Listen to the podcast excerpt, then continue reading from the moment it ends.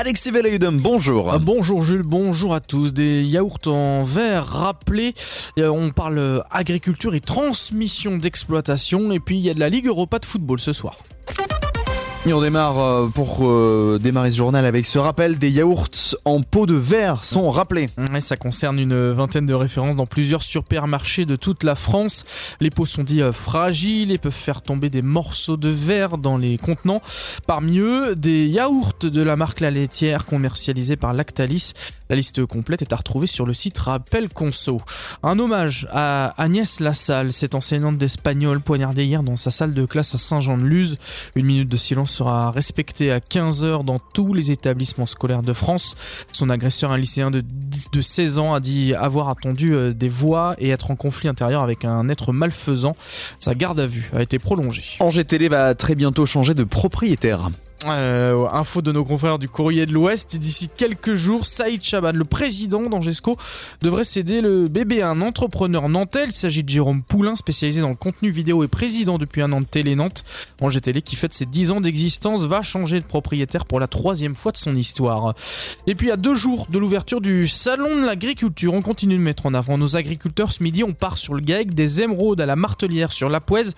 Denis et Pierre-Marie Collineau sont éleveurs laitiers, ils partent bientôt à la retraite les frangins veulent transmettre leur exploitation à des jeunes. Ce n'est pas une mince affaire, c'est même de plus en plus difficile. Alors ils ont décidé d'investir pour vendre plus facilement leur exploitation. Explication de Denis. En 2018, on a décidé de monter un robot de traite sur l'exploitation, puisqu'on avait une installation de traite qui était euh, vétuste. On s'est dit, si on fait pas ça, demain, euh, l'élevage disparaîtra de l'exploitation. Aujourd'hui, on est les premiers en bénéficier depuis 5 ans. Le travail a diminué énormément et la performance a augmenté, euh, j'ai envie de dire, énormément.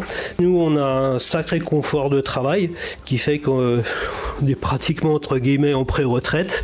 Et on a aussi un outil demain qui est performant, qui peut être utilisé comme ça et qui sera viable pour un jeune qui s'installera. Depuis 2016, les frères sont aussi mis à l'agriculture de conservation des sols, une technique appréciée qu'ils trouvent grâce auprès de la jeune génération.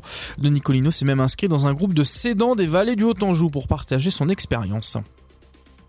Dans le Haut-Anjou, l'habitat grignote de plus en plus d'espace, résultat d'une étude de l'INSEE réalisée entre 2009 et 2019. Et c'est en Mayenne que c'est le plus prégnant, notamment sur les 5 premières années de l'étude, avec 2200 hectares supplémentaires dédiés au logement et à l'habitation. C'est une augmentation de 11,9% sur la surface liée à l'habitat, contre une augmentation de 7,9% en Maine-et-Loire, particulièrement le territoire d'Anjou Bleu Communauté où la consommation est notée comme importante, notamment en raison de la croissance démographique. Et pourquoi pas trois clubs français en 8 de finale de la Ligue Europa. Le FC Nantes reçoit la Juventus Turin, Monaco le Bayern Leverkusen.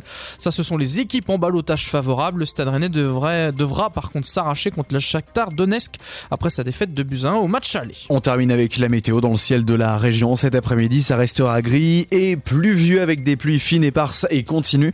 Au niveau des températures, on ne dépassera pas les 6 degrés aujourd'hui.